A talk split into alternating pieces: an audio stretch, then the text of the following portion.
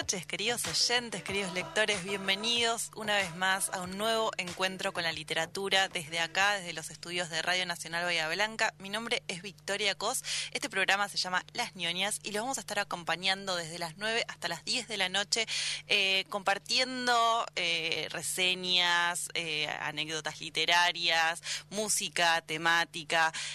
pero bueno, antes de continuar, voy a saludar a mi queridísima compañera Julia Zamora. Hola, Juli. Hola Hola oyentes, lectores. Hoy tenemos un programa eh, esperadísimo. Esperadísimo, sí. Hoy vamos a, trabajar la vida y obra de Juan Sclar. Vamos a estar hablando con él en un ratito nada más. Sí, tenemos por fin una entrevista. Es eh, una charla que teníamos muy pendientes, como dice Juli. Hace ratazo que queríamos entrevistarlo. Es un autor eh, que nos gusta mucho y que, bueno, nada, obviamente teníamos muchas ganas de charlar con él. Que el año pasado no se dio por cuestiones de pandemia y, bebé, pero este año por suerte sí, así que estamos muy entusiasmadas. Estamos súper contentas. A mí particularmente es un escritor que me gusta mucho, leí gran parte de su obra, pero no solamente me gusta como escritor, sino que también me gusta como columnista. Yo lo escucho todos los martes, eh, él está en el programa de Matías Martín y eh, Clemente Cancela en Radio Urbana. Eh, lo escucho por Spotify igual, pero, pero bueno, él está ahí haciendo una columna en, el programa Todo pasa y la verdad es que siempre nos trae temas muy interesantes eh, con eh, perspectivas muy copadas, eh, capaz que eh, historias que todos conocemos de, no sé, personajes de la música. tipo curiosidades, ¿no? Ahora sé que el último había sido algo sobre John Lennon, creo. El último fue sobre John Lennon, ese todavía no lo pude escuchar, eh, pero es súper variado. va desde personalidades de, de, la música clásica al rock, a la literatura, al cine, a nada, a la ciencia. La verdad es que va como haciendo un salpicado de, de personajes de, de, diversas índoles, digamos, y la verdad es que siempre lo trae desde un lugar muy bien analizado, eh, contando cosas que, que quizás tanto no se conocen, así que siempre disfruto muchísimo escuchar sus columnas, hace años que lo vengo escuchando. Claro, de hecho hay dos de sus libros que salen de columnas de radio que eran... Una, de, una era con Mario Pergolini, eh, eh, de ahí sale las columnas que le hacía que terminaban con una carta que después terminan eh, siendo el libro que se llama Cartas al Hijo, que son eh, como especies de cartas que él le, leía en la radio a su hijo Goran, que es su hijo más grande. Y, mm, bueno, y después tiene ideologías animadas que también se, se desprende de unas columnas que, que hacía él, donde analizaba gran parte de la obra de Disney, de, las películas de Disney y, de, de otras. DreamWorks, Pixar, sí, de todo. Claro, pero animadas, pelis animadas como para chicos, sí. que él volvió a revisar con su hijo. Sí, que las veía con su hijo, eh, Goran, como decíamos recién, y eh, bueno, nada, eh, se empezó a dar cuenta de que esas películas tenían un gran contenido filosófico que estaba excelente para analizar, y desde ahí, desde ese lugar de, de pensamiento crítico, hizo unas columnas radiales que después eh, la verdad es que llegaron a muchísima gente. De hecho tiene una, una charla TED. Claro, eh, sí, bueno, yo esa justo el, texto este, ahora con mis alumnitos de tercero de secundaria, estamos viendo ensayo. Entonces le di ideologías animadas de Sklar, se mm. recoparon y para que conozcan al autor les puse la charla TED y otra que él da desde su casa y aparte de eso les cayó bien porque él tiene un lenguaje como muy es muy canchero, sabe bien cómo llegar em, y claro y él ahí también contaba que antes él era profe o daba clases de análisis de películas.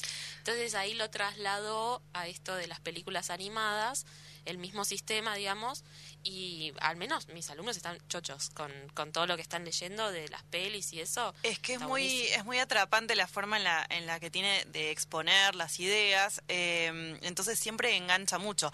Él tiene un perfil súper activo en redes sociales, eh, bueno, además dicta talleres, eh, su rol como docente es muy importante en, en su vida si no recuerdo mal, creo que lo escuché decir que de todos sus perfiles, o sea, de escritor, también es guionista, columnista de radio, el que más lo identifica es el de docente. Ah, mira, justo el otro día escuchaba que le hacían una pregunta eh, que decía, si en el medio de la noche te despiertan, te preguntan qué sos, él dice, escritor, y después docente, decía. pero como me pareció rara esa pregunta, como imagínate en el medio de la noche te preguntan cuál es tu profesión. claro, te agarran así como desprevenido, ¿no? ¿Qué dice uno primero? Claro, como que sin pensarlo demasiado, que es lo primero que te sale. Eh, sí, esas son como las dos facetas más, eh, creo que más sobresalientes de él. Eh, Juan... Y además tira cartas, tarot, es, sí, tarot. Eh, sí, tira cartas, eh, hace, eh, es tarotista y es muy amigo de em, la bruja moderna. Claro, que ahora tiene Ahora tiene también un perfil también súper activo en, Instagram, le está yendo muy bien. Tiene el programa también de, radio que se llama Concha Podcast. y está casada con Palito, el que es también director, si no recuerdo mal, y que ambos son son personajes de eh, la novela, una de las novelas eh, más copadas para mí de, de Juan Sclar, que se llama Nunca llegamos a la India. Después, obviamente, la vamos a estar trabajando un poco. Eh, pero bueno, también son personajes bastante llamativos que los pueden encontrar en Instagram y eso está bueno, ¿no? O sea, cuando si lees la, el libro, eh, después puedes ir a chusmear un claro, poco. Claro, aparte en el libro eh, expone cuestiones de la intimidad Muy picantes, muy picantes. A ver, vamos a contarle algo a los lectores que no conocen a Juan Sclar. los libros de Juan Sclar tienen una particularidad bastante marcada, que es que son libros subidos de tono, calientan, tienen mucho contenido sexual, eh, son eróticos, no tienen ningún tipo de pudor a la hora de escribir de eh, cuestiones sexuales, eh, subidas de tono la verdad que está bueno, o sea, te, pega un sacudón ahí, no te aburrís. no, no, todo está como muy bien el tratamiento del cuerpo en general. Eh, eh, creo que él suele decir así como que todo lo pasa por el cuerpo, de hecho como en un momento que tuvo como una pausa en la escritura, lo que lo hizo retomar fue tomar clases de dramaturgia, expresión corporal y se dio cuenta de que a él lo que le interesa y de hecho que es lo que lo que menciona un poco en, su taller este el cuaderno azul es que uno escriba desde el cuerpo y desde todas esas cosas que uno tiene por lo general como Trabas, tabúes, sí, ir más al arrojo, ¿no? Yo eh, hice un curso con él el año pasado, si no recuerdo mal, en el tiene como una especie de taller de escritura creativa que van abordando diferentes temas. Uno de ellos es el tema del sexo, no es el que hice yo, ah, quiero aclarar, ah, aunque estaría buenísimo. Sí, sí, sí. El que hice yo estaba más relacionado con eh, historias familiares y ese tipo de cosas, pero creo que la, la modalidad es siempre bastante similar y es eso, eh, tratar de no pensar tanto y escribir. Es mucho más corporal, o sea, es nada, arrojarse al papel, tratar de anular un poco la, la mente y todas esas cosas que nos dice la cabeza. Cuando estamos eh, tratando de, desarrollar algo en, la hoja, ¿no? Esas trabas que te van surgiendo de, uy, esto lo va a leer la gente y va a decir que es una cagada y como nada, esa vocecita que todos tenemos y que a veces nos juega en contra, dejarla de lado, correrla y escribir. Y después a lo sumo pulís, pero en principio escribir todo. Y él me dio em, como que apadrinó también a Bursaco, ¿te acuerdas que el año pasado? A muchos, él apadrinó a muchos, a Luz Vítolo también, que eh, sacó un libro que le está yendo muy bien, que se llama La lógica del daño. Siempre está con, eh, con personalidades de la literatura que lo, que lo acompañan y que él, eh, bueno, va, descubriendo también. Eh, vamos a contarle a las personas que están del otro lado que eh, Juan Sclar es un escritor que nació en 1983 en eh, Buenos Aires. Como contábamos, es docente, es escritor, guionista, columnista de radio. y bueno, en radio condujo Cartas al Hijo, que es el ciclo que mencionábamos antes con Mario Pergolini, que salía por Vorterix. después también hizo Ideologías Animadas, que salía por Metro. y después esos ambos segmentos radiales se transformaron en libros de ensayos. Eh, los ciclos en los que participó como guionista ganaron premios eh, como el Martín Fierro, Clarín Espectáculos y FunTV. Eh, pertenece al Consejo de Redacción y es colaborador habitual de la revista Orsay Sí. Eh, dirige el taller de escritura, como contábamos recién, el cuaderno azul que es abierto, digamos, a ver, es pago, pero es abierto, se pueden anotar todos y siempre están eh, sacando nuevos, nuevos formatos, así que si quieren chusmear eso, en su Instagram está. Desde 2013 está este espacio donde se realizan diversos cursos temáticos para aprender a escribir eh, y bueno, tiene varias novelas. Los 14 cuadernos fue lanzada a el mundo de las librerías en 2014 eh, y Nunca llegamos a la India en 2018. Ambas fueron reeditadas eh, ahora en, en MC y tuvieron una excelente repercusión de público y de crítica. Em, yo leí las dos, a mí la verdad es que me gustaron muchísimo. Em, si me tengo que quedar con una, creo que la que más me atrajo fue eh, Nunca llegamos a la India. Encima tiene un nombre, ya está buenísimo. Para las personas a las que se los recomendé, lo primero que me dijeron es, che, qué buen nombre. Eh, y después también tienen 2021, el año pasado salió Garche. Que Garche, que ese todavía no lo es su último libro. Y ese está bueno porque tiene, en realidad como que recopila varias cosas que sabemos que había escrito, como por ejemplo, eh, hay un texto sobre Silvia Zuller, que es como una autobiografía. Él fue, ghostwriter, eh, ghostwriter, perdón, me salió mal el inglés, de Silvia Zuller. Al final el libro no se terminó publicando. Silvia me parece que se enojó un poco, fue bastante problemático, creo, el proceso. Eh, pero él siempre lo, lo narra con, con mucho con mucho cariño. Ahí vi una foto que están ellos dos juntos que es muy bizarra, es muy rara. Creo que todo en el universo de Juan Sclar es bastante bizarro. Él es muy histriónico, eh, es un, nada, tiene una personalidad bastante particular y creo que también por eso se, lo quiere tanto. Em, bueno, a ver, eh, está casado desde, no, no, sé específicamente desde hace cuánto, pero sé que está casado y es papá de dos varones, eh, Goran y Milan, que es su niño más chiquito. Y bueno, y como les contábamos, él se caracteriza por tener un tipo de escritura que es cruda, eh, mezcla, digamos, cuestiones burdas y explícitas con algunos pasajes sentimentales. Em, y, nada, como que va mechando esto, ¿no? una honestidad muy bruta con eh, cuestiones como más sensibles. Siempre está el tema del amor en el medio, el tema del sexo, como decíamos, es eh, como bastante importante. Em, pero no es eso nada más. La verdad es que es súper gracioso, uno se divierte cuando eh, lee, cuando lee sus novelas, cuando conoce a sus personajes. El personaje de, Nunca llegamos a la India, que es Jano. Que es él o no es una especie de alter ego. En realidad él dice que es, ficción. No terminamos de saber cuánto hay de Juan Sclar en Jano. Pero es eh, cierto que él viajó a la India. Es cierto que él viajó a la India. es cierto que eh, se encontró allá con eh, la bruja. Con la bruja, con Dalia. Dalia se llama, si no recuerdo mal, em, y con su amigo que se llama Palito. hay algunas cosas que creo que están confirmadas, pero, pero bueno, el personaje es súper simpático simpático, es antipático, es simpático para nosotros que lo estamos leyendo, ¿no? Como, como lectores. Sí, tiene eso que a mí, eh, o sea, que me hace acordar mucho a Welbeck en esto de que tiene una forma eh, como repugnante de, de, contar algunas cosas, sus impresiones, como de estar quejándose de todo. Al principio, por, por, lo menos su primera impresión de la India es que todo le parece horrible, todo, le parece, sucio, la gente no sabe manejar, eh, medio como que falta, Está lleno de turistas. respeto de las cosas así, digamos, religiosas, se mete, hace cualquiera. Sí, que eh, está lleno de turistas que van a buscar todo lo espiritual y en realidad él, lo único que ve es mugre, eh, quilombo, nada, y, y, y como que que se contradice mucho esos, esos dos, esas dos ideas, digamos, entre la expectativa del turista y la realidad que él ve, ¿no? Tal cual. Y en eso está bueno porque también hay una historia de amor en Nunca llegamos a la India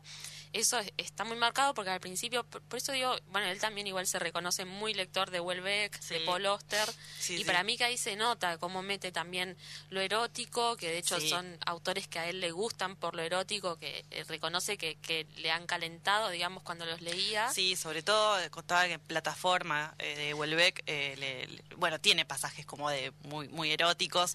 estaba leyendo acá una caracterización que hace él del personaje de, de Nunca llegamos a la India, se llama Jano, y creo que en este en, este parrafito se condensa muy bien la, la, cómo, lo, cómo lo construye. Dice, todas las personas que me quieren lo hacen sabiendo y de algún modo aceptando que soy un forro.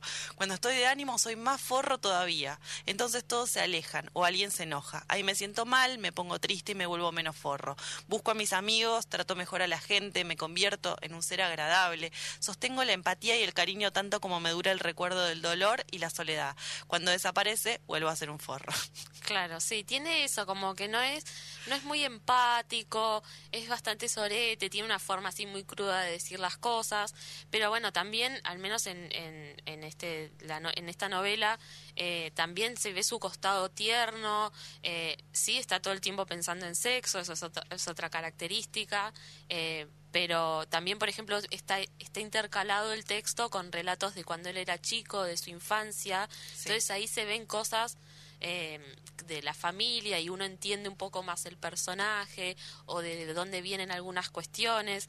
Entonces está bueno cómo va manejando eh, los moods, me parece, como que tenés erótico, sentimental. Está todo, está todo, los libros de, eh, él. familiar, eh, ni hablar drogas, o sea, en la India se la pasa, hay unos días que se está muy drogado, toman ketamina, de todo. Y en eso también está esto que siempre mencionamos, cómo la, literatura o la buena literatura se, se propone y logra incomodar. Sí, ¿no? Correrse un poco de, la moral eh, y, de lo políticamente correcto como para tirarte con, con, de todo. Expliquemos un poco de como en el formato en el que está eh, escrita esta novela, es una especie de diario de viaje eh, donde tenemos este personaje que se llama Jano y es justamente un porteño treintañero que a partir de un sueño decide viajar a la India en busca de algo que sospechamos que no va a poder encontrar, eso ya se deja ver al principio. Eh, y bueno, como que cada entrada del diario es un pequeño cuento eh, donde la India como que se va manifestando, hay mucho de contexto. Eh, un lugar, como decíamos, al que muchos van para recibir sabiduría, espiritualidad, y sin embargo para él es un espacio súper ambiguo, contradictorio, pero del cual tampoco se quiere ir, ¿no? porque se, se queda un montón de tiempo en la India sin embargo, no puede dejar de criticar, ¿no? Esta, esta especie de sentimentalismo barato, eh, estereotipado. Eh, pero a su vez India es como una especie de eh, espejo del deseo de él, de encontrar identidad, paz, eh, bueno, reconciliación también con él mismo. Eh, y bueno, y tiene como una prosa súper fluida, está muy bien escrito. y es un libro, como decíamos, con mucho humor, con amor también, con sexo, con Dios y sobre todo la experiencia de un viaje, ¿no? De una, travesía que, que obviamente lo, lo transforma muchísimo.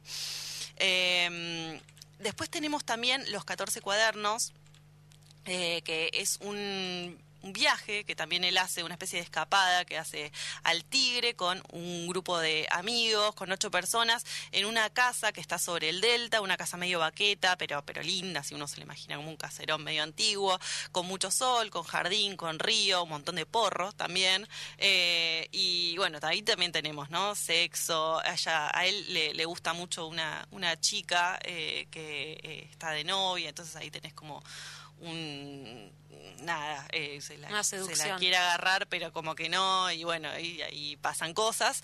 Em, bueno, en Nunca llegamos a la India pasa también con una que creo, me había notado, Kavita creo que era el nombre, que significa poema. Sí. Eh, que tiene ahí un no encuentro, digamos, un, tiene como un encuentro espiritual, pero no carnal, y está, está muy bueno eso, porque ahí creo que también muestra bastante la sensibilidad del personaje, que hasta ese momento eh, estaba como más distanciada. No es que no estaba, pero estaba más distanciada. Sí. Eh, otro, otro gran tema que a veces eh, a ver, no sé si está súper presente en la literatura de Juan Sclar, pero que sí lo trata, es el tema de los padres de él. Eh, está su, creo que aparte su madre está en los 14 cuadernos, lo viene a visitar, su papá creo que también. Eh, y bueno, y, abarca también eso, eh, cuenta un poco de sus vínculos, de sus relaciones, de lo difícil de sus relaciones.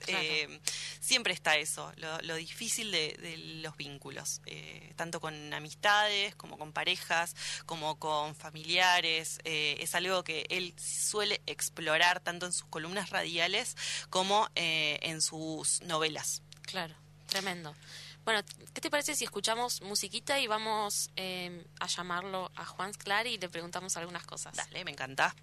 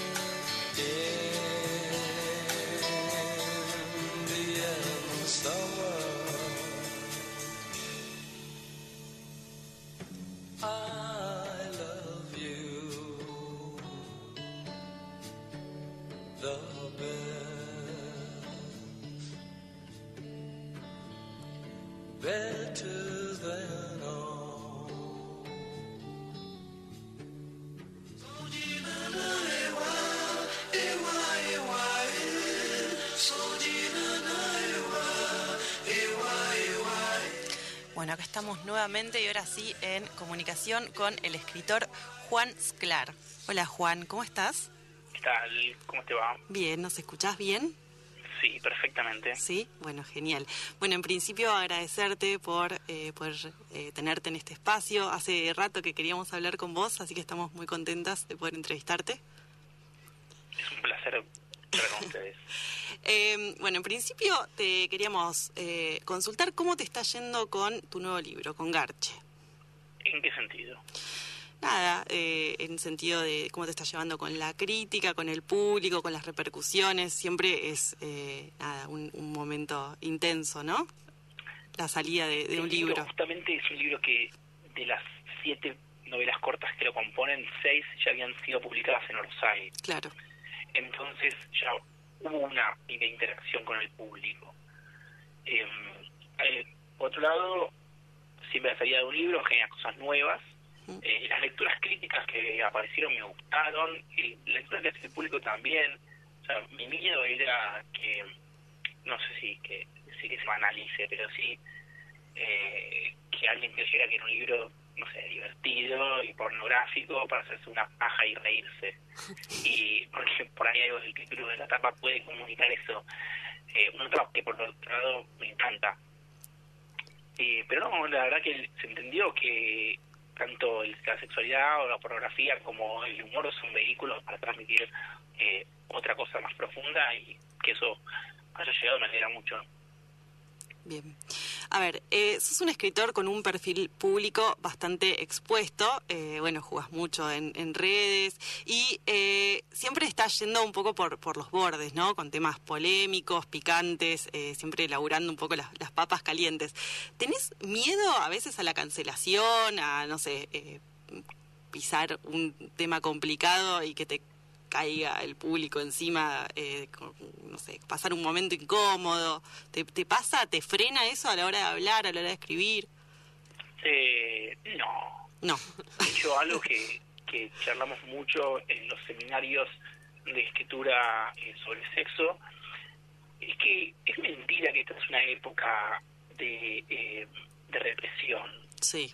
Eh, la literatura en papel tiene una libertad muy grande.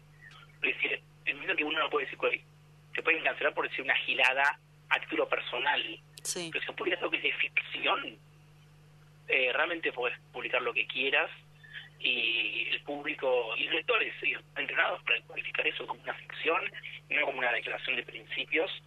Eh, y no sé, este libro contiene sexo entre niños, sexo con perros y no sé, no llegó ni un, ni un tweet.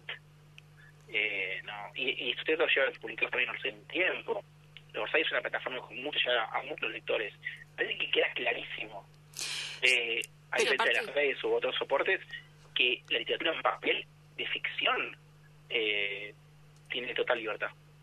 Sí, aparte ya desde el título anuncias, digamos, nadie se va a sorprender, eh, entonces ya, ya la portada te dice más o menos con qué te vas a encontrar. Eh, no hay en ese sentido, nadie puede decir, mira, lo compré pensando que era una cosa y era otra.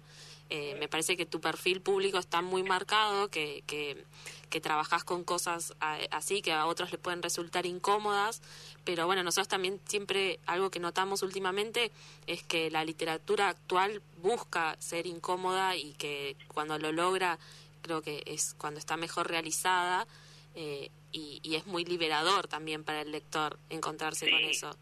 igual no es que yo busco incomodar, a mí la, digo, la posición del provocador no me interesa en lo más mínimo. Lo que escribo, escribo porque me moviliza y me atraviesa personalmente a mí, no es que me siento decir, a ver, ¿cómo puedo indignar eh, a Julia Bahía Blanca? Eh, o molestarla o incomodarla. Escribo lo que de lo que me conmueve y eso tiene que ver, digo, sí, con la sexualidad en la infancia o, o, en la prepubertad, como en el caso de querida Steffi, querido Juan. Eh, mi pregunta por la sexualidad de los animales, eh, que eso está en los perros, eh, pero son como de dudas o problemas de cosas que, me, que a mí se me conmueven o me preocupan, lo que fue, entonces busco la manera de plasmar eso en la literatura, pero no estoy ahí buscando eh, o sea, clickbait de indignación. Sí, igual el tema del sexo creo que siempre atravesó un poco eh, tu, tu, literatura, estaba en eh, Nunca llegamos a la India, también estaba en los 14 cuadernos, pero eh, si bien tenía cierto protagonismo, eh, creo que está explotando más ahora, ¿no? ¿O no? Ahora está como... ¿Sobre sexo? Sí, el tema del sexo en general en, en tu obra, digamos. Eh, no, está desde el principio. Yo, de hecho, eh, llegué a publicar mi primera novela por una crónica que se llamaba Sexo Turista sobre eh, turismo sexual en Buenos Aires. Eh, antes de publicar el libro ya, ya había, eh, ya estaba escribiendo sobre sexualidad, es algo que me atraviesa a mí desde de pequeño uh y entonces es algo que, es algo que escribí siempre. Te quería preguntar por qué eh, tu taller se llama El Cuaderno Azul. Porque volví a escribir en un cuaderno azul había dejado de escribir por X razones. Sí. Y volví con un cuaderno azul. ¿Y cuál es tu carta de tarot preferida? No hay carta de tarot preferida. Sí, te, tenés que. O sea, yo puedo. Yo me quería tapar el loco en esa época. Ah, bueno, eso ya es. esa es una respuesta óptima. Me frenaron y me dijeron: no, no, no, no, escúchame. No ¿Y el loco iba, te lo ibas a tatuar eh, de, de revés o cómo? Porque también no, creo no. que la inclinación tiene tiene que ver, ¿no? Con... No, dep depende en qué, qué forma de tirar el tarot. No, ahora que me poner derechita en la espalda porque me gusta el dibujo, pero si hay algo en mi vida es que tengo que aprender a alejarme un poco del loco y a mirarme con otros arquetipos. Claro. Está bien. ¿Qué pasó con ese libro distópico que arrancaste en algún momento? Eh, ¿La los... novela? Sí. Estoy escribiendo, volví después de, que, de, la, de la cuarentena, del nacimiento de mi segundo hijo y de sí. terminar de Garche, eh, estoy con eso y está avanzando bastante bien. De hecho, no sé cómo te contesto. No, sé, no, no, no, a mí no me lo, lo, lo leí en, en, entrevistas tuyas. Ah, mira, ando, ando boqueando, no debería. Sí, sí, sigo. Con mi novela, sigo con mi novela histórica que está avanzando bien. Perfecto, estamos todos tus lectores acá esperando eh, siempre material nuevo tuyo. Eh, yo soy eh, muy seguidora de tus columnas de, de, radio, me encantan, las escucho todos los martes. Eh, y te quería preguntar, ¿cómo, cómo elegís, cómo seleccionás eh, la, esas historias que nos traes siempre eh, y que me encantan? A veces, a veces decís que te, que, sí, a veces contás que, que, te lo sugieren algunos seguidores, que te insisten eh, por, para que vayas por, por determinados personajes. La fórmula, en algún sentido, es eh, pop más distancia. Top decir, más distancia. A ver. Claro, tomar historias que son muy populares, muy conocidas, em, pero darles un tratamiento con una profundidad o una distancia que eso permite el tiempo o la distancia geográfica. Es decir, porque es una figura que vive en una cultura un país muy lejano, sí. eh, o porque sucedió hace tiempo. Entonces, hay más información disponible, el tema no está en la agenda, ya no está dando vuelta en los diarios, entonces uno puede eh, hacer una reflexión un toque más profundo, darle una vuelta de tuerca a temas que parecen muy transitados.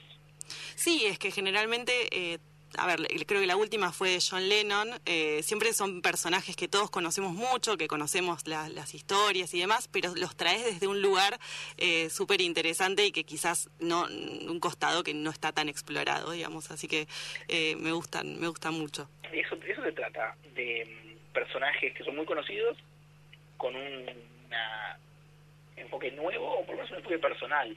Cuando yo tenga algo para decir al respecto de esa historia, que sea significativo para mí y las personas que me rodean. Claro. Y después, eh, en relación a, tu docencia, vos antes, digamos, dabas clases eh, de análisis de películas y después arrancaste, ya estás hace bastante con, con el taller. ¿Siempre eh, fuiste docente de adultos? Sí, nunca di clases a, a, niños ni adolescentes. Ahora estamos por abrir un curso de adolescentes en el Corno Sur, pero no lo voy a dar yo. Ah. Siempre di clases para, para adultos, pero bueno, eh, a través tuyo, pero también de otros docentes de nivel medio, me entero de que eh, charlan o discuten ideologías animadas. Claro, sí, bueno, ese lo empecé a dar la semana pasada en la escuela y la verdad tuvo mucho éxito. Antes, para que te conozcan, les mostré tus, tus charlas TED, para tu charla TED y otra que das desde tu casa. Se engancharon mucho eh, y la verdad encontraron un montón de curiosidades. Yo también un poco hice énfasis en esto de despertar el ojo crítico y también les propuse que si, si, si querían discutirte a vos, que lo hagan, eh, que tampoco tenían que, quedarse con lo que vos decías. Y la verdad buscaron un montón de, de, cosas de las películas, eh, curiosidades de cómo se formaron eh, y, y están muy, muy, muy aceitados. La verdad que les vino re bien y les gustó mucho leer ensayo, digamos, que yo, bueno, eso pensaba, como son chiquitos también, que les iba a costar, pero les gustó mucho más que leer literatura, que leer ficción. Así que re, re bien. A mí me, me pone muy contento. Igual una idea que por ahí te puede servir es que no se trata para mí de entrenar la lectura crítica en el sentido de criticar, sino de sacarle más jugo y más sentido y más profundidad a una obra artística. no estoy eh, tirándome en contra de Disney. No, no, no, es que en ningún momento era eso. Eh, no, no, no, no me refería a eso con críticos, sino tal cual, eh, sino desmenuzar y pensar, bueno, a ver por qué eh, lo que lo que queda, digamos, flotando de esta película es una cosa cuando en realidad el mensaje que transmite es otro. por eso eso estaba bueno y muchos, de hecho, me dijeron, ay, me encanta porque dice lo que yo pensaba de esta película. O sea, ya tenían un poco despierto el, el tema este de, bueno, no, no te traes la magia de Disney y no es todo magia nada más. Sí, no, digo, o, o si te gusta, no sé, hay muchas cosas del diario de Disney que me parecen maravillosas y, y, me encantan, y eso la veo con mis hijos y la, y la discutimos. Pero para mí también es un libro, y los animados un poco para decirle a los padres, que ojo que el Disney que tus hijos están viendo no es el Disney que vos crees. Claro con el que vos creís, sobre todo el papá pro de que cree que Disney está arreglando la cabeza a los niños, quizás sí se está arreglando de una manera muy diferente a lo que el papá piensa. Claro, esa mirada medio naif sobre el contenido de Disney, que en realidad, nada, está diciendo un montón de cosas, tiene... Claro, no, nunca es inocente, y, sobre todo considerando la llegada que tiene, eh, por ejemplo, también había algunas preguntas que les hice, bueno, fíjense la producción, cuando veían lo que recauda cada peli y todo eso, era como, bueno, ahí ven también eh, la masividad que tiene y, y, que no que está formando gente, está formando cabezas, claramente, porque eso queda. Sí, incluso yo tengo una hipótesis que Disney está funcionando como oráculo. Disney no solo está formando, está contándote cómo va a ser el mundo dentro de 10 o 15 años. Como los Simpsons. sí, totalmente, pero de un modo eh, los Simpsons lo predijeron de un modo en los chistes. Eh, en Disney eh, te está contando cómo va a ser el mundo dentro de 15 años desde el punto de vista filosófico. Claro, sí, sí, es súper interesante. Bueno, también tenemos una pregunta que hacemos siempre a nuestros entrevistados. Les preguntamos qué tienen en su mesita de luz que están leyendo en este momento. Tengo un trillón de libros en general Ahora estoy releyendo mi libro enterrado de Mauro Libertela porque vamos a dar una clase en el ciclo Lecturas Incendiarias donde vamos a analizar ese libro, así que estoy releyendo por cuarta vez Lecturas Incendiarias para presentar ese em, esa clase. Perfecto. Sabemos que ahora estás viajando un poco más, fuiste a Mar del Plata hace un tiempito a dar, un taller. ¿Te gustaría venir a Bahía Blanca? Organizamos. Me encantaría Bahía Blanca y te redoblo la apuesta, junta 20 personas para hacer un curso de tres días y vamos. Perfecto, perfecto. Ya nos ponemos en campaña para que esto se concrete. Estamos, si me escribís por WhatsApp, por, por Instagram, te paso contacto de Francisco, que es quien organiza cosas en el Cuaderno Azul si conseguís el la persona, vamos. Me Buenísimo, justo mira, la semana que viene vamos a estar hablando con Pablo Ramos y se quería venir a la radio y yo dije, mira, pero estamos en Bahía, si querés te conseguimos los pasajes. Y dijo que sí, así que los traemos a los dos de última. Espectacular. No, no, sí, es un planazo. Si aparece una municipalidad, alguien, una radio, lo que sea, eh, un alojamiento. Convocamos sponsor en este preciso momento, ya. Sí, me encanta. Bueno, de hecho, eh, Libertela Mayor, Héctor Libertela, es de Bahía Blanca, así que puede ir ahí a hacer un tour. Ah, pero te puedes quedar en su casa. Juli ya baratando costos, me encanta. Sí, sí. Bueno, genial, me encanta eso. Nos quedamos con eso. Eh, sí, eh, sí, sí, manijas a full. Sí. Les tomo la palabra. bueno, Juan, te, agradecemos una vez más eh, esta oportunidad de entrevistarte y bueno, seguimos en contacto para, para poder avanzar con este proyecto que surgió así de manera espontánea. Como todo lo bueno. Por la charla. Gracias a vos. Adiós. Bueno, estábamos hablando recién con el escritor Juan Sclar. ahora yo tengo la cabeza explotada. quiero cultural ya a pleno. Sí, sí, sí, sí, ya esto tiene que pasar. Eh, no sé, los oyentes que están escuchando del otro lado, por favor, que se copen. Vamos a juntar, aparte, 20 personas. Por favor, para Juan Claro, 20 personas no es nada. esto ya es un hecho. Em, Uno, dos. claro, acá ya tenemos dos. claro. Eh, y si hay que anotar gente de prepo, lo hacemos también. Obviamente, sí, sí, sí, eso desde Bueno, vamos a hacer una pequeña pausa, a bajar un poco los decibeles. Estamos acá como re emocionadas y vamos a escuchar música, volvemos y seguimos charlando sobre eh, este escritor.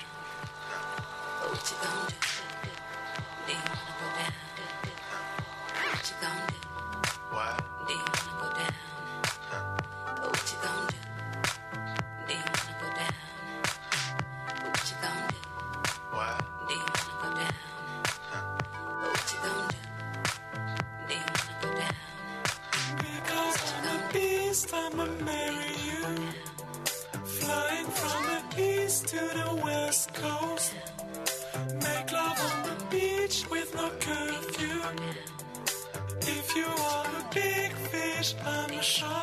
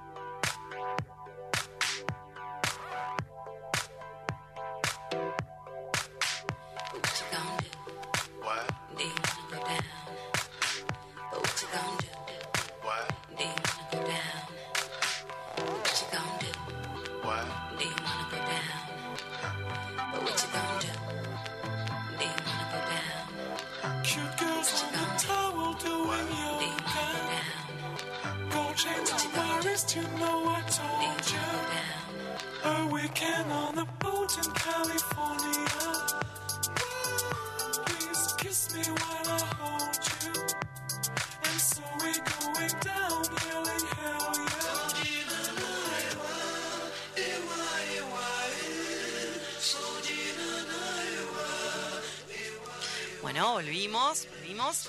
y estábamos recién chusmeando un poco eh, acá nuestro machete que siempre tenemos a mano eh, con toda la información de los autores que trabajamos. Por, si te estás sumando recién al programa, estábamos hablando hace unos minutos con Juan Sclar. seguramente esto lo vamos a subir mañana a Spotify, ¿o no? Mañana, pasado, a ver, generalmente lo subimos al día siguiente. Eh, pero siempre están los programas disponibles para eh, los que lo quieran volver a escuchar o escuchar por primera vez. Eh, nada, está, está bueno tener el contenido disponible, ¿no? así que si quieren repasar la, la charla con Juan Sclar, va a estar colgada. Eh, estábamos viendo recién, entonces, como decía, este machete que tenemos sobre las, la obra completa del autor. Estamos viendo el libro Ideologías Animadas, que es, sobre el que charlaban hace un poquito eh, el el libro que hace análisis de eh, diferentes películas, no solamente de Disney, sino de Pixar y las, las, grandes productoras de dibujos animados y de todo el, contenido filosófico que desmenuza Juan Sclar y que eh, nos trae como lectores para que tengamos una mirada un poco más... Eh, profunda y crítica sobre los mensajes que trabajan este, este tipo de películas que aparte tienen un consumo masivo, eh, sobre todo de un público infantil. Claro, bueno, él sobre todo eh, hace pone énfasis en la en el libro son creo que 13 películas en total que analiza, hay de todo.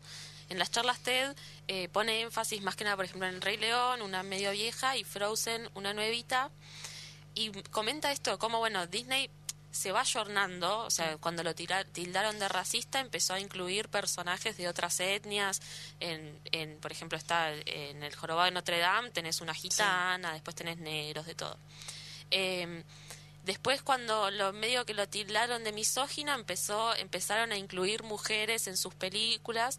Y en el caso de Frozen en particular mm que, digamos, como que supuestamente se muestra como la libertad de la mujer, la canción está libre, soy, libre, soy. claro. Bueno, acá Juan lo que lo que analiza, Juan Sclar lo que analiza en la peli es que bueno, eso es la canción con la que uno se queda, pero que en realidad de fondo no es la libertad de la mujer, porque pasa de estar encerrada sí, son los mandatos ahí, exacto, sí, sí, son una, una, una, cultura que la rodea, que un poco la oprime, eh, sí, como que eh, saca a la superficie algunas cosas que... Eh, algunas les resultarán más obvias y otras no tanto, eh, pero que siempre está bueno tener en cuenta y analizar y charlar con los pibes, ¿no? Con, con los hijos. Cuando estás mirando esa peli, bueno, a él le pasó eso, que con este chico Goran, con el hijo que tiene, eh, las empezó a mirar de nuevo las películas y ahí fue donde empezó a cuestionarlas. Mm. Eh, en El Rey León, por ejemplo, algo que a él se indigna mucho con que la gente tenga tatuado Hakuna Matata. Ah, sí, sí. Porque, claro, Hakuna Matata es como una etapa en la vida de Simba en la que él puede hacer lo que quiera, no hay que preocuparse por nada, pero después él va a ser rey, entonces no te puede durar para siempre. Entonces lo que él dice es que uno sale de la peli, sale de la peli del cine con la canción en la cabeza como si eso fuera lo que quiere transmitir y en realidad no, te dice, bueno, eso es una, una etapa en tu vida, no podés vivir de Hakuna Matata. No, no, por eso, de hecho después él eh, se, se, enfrenta con el tío y se pone eh, al servicio del rol que a él le toca dentro de su comunidad eh, para proteger, para cuidar y, y todo eso es verdad, a veces no, no lo percibimos o es lo que menos nos llama la atención de la película, ¿no? Claro, es como que está por debajo, por eso está bueno eh, mirarlo con ojos críticos, como, mm. como con todo, digamos, pero bueno, uno por lo general, de hecho a mí me pasó que en la cuarentena me puse a mirar un montón de pelis de Disney y que me parece que era más para apagar la cabeza que para aprenderla, mm. pero también uno puede verla con la cabeza prendida, digamos, y analizar cosas. Sí, me, me, parece esto copado para, para charlar con, en, las aulas, con los chicos, para que aprendan aparte a a, prestar atención cuando están mirando tele, porque como vos recién eh, explicabas, muchas veces eh, la, intención es apagar la cabeza y a veces y, está bueno analizar. Claro, no está bueno apagarla, digamos. No está bueno apagarla. Eh, bueno, la publicación, que es de Galerna, bueno, analiza, como decíamos, el costado filosófico, ¿no? De estas películas infantiles eh, realizadas por grandes estudios cinematográficos. Eh, está también un, no sé si está en el libro, no me acuerdo, pero en sus columnas sí, eh, las, analiza las películas de Miyazaki. Ay, no, no está en el libro, lamentablemente no. Pero ese también me llamó mucho la atención porque acá como que los que miran Miyazaki de alguna forma se consideran medio como, nada, está, estoy viendo algo por fuera del circuito. Claro. Es re mainstream. Eh, sí, es el Disney de ellos. Exacto. o sea. Exacto, pero nosotros acá lo vemos como. Claro, aparte es oriental, ¿viste? Cómo somos nosotros con todo lo que es de allá. eh, bueno, ese me acuerdo que me llamó mucho la atención eh, porque ya en principio explicaba eso. A ver, Miyazaki no es eh, un autor de culto. Miyazaki es súper mainstream, es re comercial, está planteado de esa forma eh, y a ver, obviamente su contenido es diferente al eh, que estamos acostumbrados a, ver, pero no deja de ser mainstream. Eh, así que bueno, nada, tiene, tiene un montón de cosas interesantes. La charla TED, que la pueden ver en YouTube, es como una especie de introducción condensada sobre el contenido que está en el libro. Claro, de hecho es el prólogo del libro eh, como actuado. Es muy muy gracioso ahí te ves que ves que él es como un showman. Sí es cierto que él resulta ser gracioso, pero por lo que escuché él no busca ser gracioso, pero tiene una cosa esto de, su forma de, decir eh, que que es eso, que como una como una puesta en escena y que realmente te hace te hace reír, o sea, indefectiblemente. Tengo acá un pedacito que dice, cada vez que en la radio hablo de cine infantil, su filosofía y la influencia que tienen las personas, escucho una versión de este comentario. Es entretenimiento, están hechas para ganar plata, no tienen mensaje. Es verdad, dice él, son comerciales, pero ganan millones de dólares porque tienen contenido filosófico. Muchos de los valores con los que se eh, se criticaba Disney en los 70 fueron absorbidos por toda la industria de entretenimiento infantil. Hoy los protagonistas blancos y cristianos comparten cartel con una larga lista de etnias y nacionalidades. Las princesas están empoderadas. Hasta la diversidad sexual aparece. Mulan es la historia de una chica travestida, bisexual, incluso queer. Las tres eh, grandes sagas de DreamWorks, eh, Shrek, Kung Fu Panda y Cómo entrenar a tu dragón tienen héroes feos, gordos, con discapacidad. Incluso la idea del bien y del mal está cambiando. Cada vez hay menos films con villanos que son esencialmente malvados. Claro, sí, sí, tal cual. Es eso, cómo se va adaptando a, las cosas, a las críticas Disney y toda la industria, como para ser siempre políticamente correctos, hmm. pero así todo, bueno, sí, siguen transmitiendo eh, cosas. ¿Sabes que en una entrevista que que escuché que le hacían, contó algo muy gracioso y es que tiene un superpoder bastante inútil, que es que puede oler la temperatura. ¿Oler la temperatura? Sí. Puede, sale, sale, se asoma al balcón, es rarísimo, se asoma al balcón o va para afuera y huele el aire y puede decir cuántos grados hacen y le pega es impresionante. Es increíble. Es como, sí, terrible. Oler la temperatura, o sea, la verdad me lo, me lo, anoté porque me parecía muy, muy gracioso. Y después también le preguntaban eh, esto de, bueno, nosotros hoy no le preguntamos también, pues ya lo respondió, por qué, cómo se, se empezó a relacionar con la literatura. Sí. Y él dijo, escribir me puede salvar del abismo. Sí. Como que es algo que utilizó en un momento, digamos, en los que estuvo muy mal. De hecho, menciona eh, eh, un momento en el que él estaba con mucha, mucha angustia hmm. y que fue, al, fue a la guardia hmm. porque él estaba seguro de que se había atragantado con un hueso de pollo. Y era angustia, boluda. Y fue a la guardia por eso. Y le hicieron una endoscopía no tenía nada, hmm. le dijeron no tenés nada, o sea, es angustia, estrés, otra cosa. Un hueso de pollo. Y cuando, no, no tenía el hueso de pollo. No, no, no, pero él sentía que tenía un hueso de pollo. Y cuando se despierta de, la, de la anestesia, que él dice que, bueno, que le han dicho que uno como que, eh, no sé, te lleva a un lugar muy oscuro de tu subconsciente, creo, la anestesia, se despertó y dijo, quiero eh, viajar como escritor por toda Europa. Y ahí fue donde empezó a hacer el viaje a la India y todo eso. Sí. Eh, entonces, como bueno, de hecho eso para él es necesario escribir, sí, sí, es, es terapéutico, eh, las es cosas su cable que a tierra. sabe decirle eh, a su mujer o algo, las, sí, las transfiere por ahí. Sí, sí, él comparte un poco su, su intimidad con, con, sus lectores. De hecho, hoy hablábamos, no sabemos dónde empieza la ficción eh, y dónde termina. Hay eh, cosas que si uno conoce la historia de Juan Sclar, obviamente las puede identificar y rastrear en su literatura, eh, pero digamos que sí tiene una, una personalidad eh, súper eh, compleja. Eh, en la pandemia del año pasado él contó que la pasó muy mal, estuvo, eh, su mujer es médica, tuvieron COVID, la pasaron eh, complicado, estuvieron en- enfermos con dos nenes muy chiquititos, en medio de un ataque de, de ira le pegó una piña a, a una mm, eh, puerta o una pared, no recuerdo mal, se quebró toda la mano. No. Eh, sí, pero bueno, esto siempre está bueno porque él después lo, lo comparte cuando le baja, obviamente, toda la, la intensidad que tiene encima y saca una reflexión copada eh, que nosotros como oyentes y lectores la, la aprovechamos, eh, pero, pero sí, siempre está yendo ahí como por por lugares eh, medio de- del borde, ¿no? Como le, Sí. le preguntaba hoy, eh, es parte creo que de, de- de su esencia. También hay una cosa que me llamó mucho la atención, que él en un momento explica, digamos, que, que hay como tres tipos de formas de hacer literatura. Sí.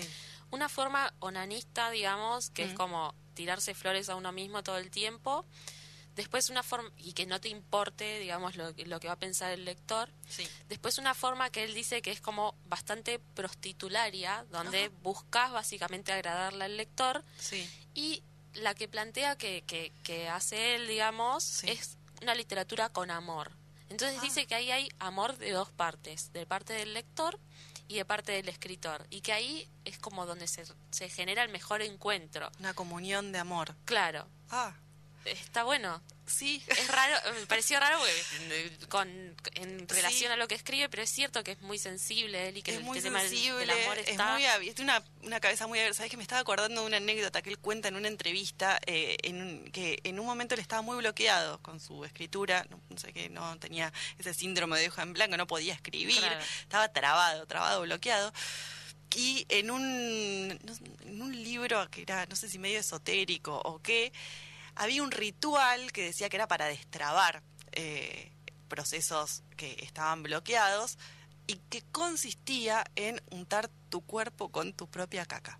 ¿Lo hizo? Lo hizo. No, no. Lo hizo, lo, esto, Hace mal esto, drogarse, lo, co- chicos. esto lo contó en radio, no estaba drogado, estaba bien. No, pero tantos años te quema la cabeza. Sí, sí, dice que, para, pará, él igual dice que le funcionó, o sea que después de eso escribió novelas, que pasaron cosas, se abrieron portales, yo no sé cómo explicarlo, pero él dice que eso le funcionó, algo pasó, algo se destrabó, lo que sí cuenta, que es terrible, es que eh, el, el olor tarda mucho en irse, o sea, No, es que te no, bañas y se va, ¿entendés? O sea, es un montón. es un montón. Pero creo que también habla un poco de su personalidad, ¿no? Esta, esta anécdota que a mí me, obviamente me quedó resonando en la cabeza hasta el día de hoy, no me la puedo, Y no me sí, puedo olvidar. Es como muy... Pero bueno, eso eh, tiene que ver con esto, esta relación que tiene él con la literatura y el cuerpo, desde el cuerpo, desde adentro. Y bueno, Sí. se ve que conectar con, con su sustancia, eh, con no su sé red si terminar residual. así este programa con, con esta anécdota que Yo justo quería- ahora me acordé. Sí, no, yo quería en realidad, si, si podíamos, pero no sé la hora, Sí. eh, leer algún poemita de José Barra. Yo sé que no te gusta tanto, pero a él le gusta un montón. Sí, sí. Y ya que no querés hacer un programa sobre Barra, Yo sí quiero hacer un programa sobre Ah, Esbarra. bueno. Yo quiero hacer un programa sobre Esbarra porque tenemos opiniones muy diferentes respecto a este autor. Entonces me parece copado polemizar. O sea, a ver, siempre que traemos libros generalmente son autores que nos gustan a las dos. En este caso no, y a mí encima no me gustó nada. O sea, no, ¿No? es que Ah. no es que bueno, esta parte un poco. No, no, o sea, no lo banco para nada a Esbarra. eh, así que obvio, hagamos el programa. bueno, me gusta. entonces. Argumentemos a favor, en contra. Vamos. Bueno, genial. Eh, no sé si entonces leemos ahora o no. Sí, dale, son y 56, así que nos A quedan ver. cuatro minutos, estamos ya cerrando. Sí. Eh, a ver acá. ¿Habrá algún premio para los que quisimos volar más alto y no triunfamos, pero nos defendimos a gritos cuando dijeron que era soberbia? ¿Viviremos mucho tiempo más intercambiando caretas con nuestros fantasmas? ¿Qué haremos con este silencio insultante, con los espejos injuriosos? ¿Y qué haremos con los soles nuevos? ¿Continuaremos interponiendo las persianas atávicas? ¿Qué haremos con nuestros amaneceres abúlicos? ¿No cesaremos nunca de dejarnos caer de la cama, de quedarnos acostados en el piso, enredados aún en las sábanas, mirando puntos en el techo, recitando poemas atribulados, cantando zambas tristes como la ñera? Ese poema me pareció muy lindo. ¿Viste? Tiene de todo. Debo decir acá que lo único que leí de Esbarra es Plástico Cruel. Ah, claro, que esa es una novelita. Este es de em, Obsesión de Vivir. Claro.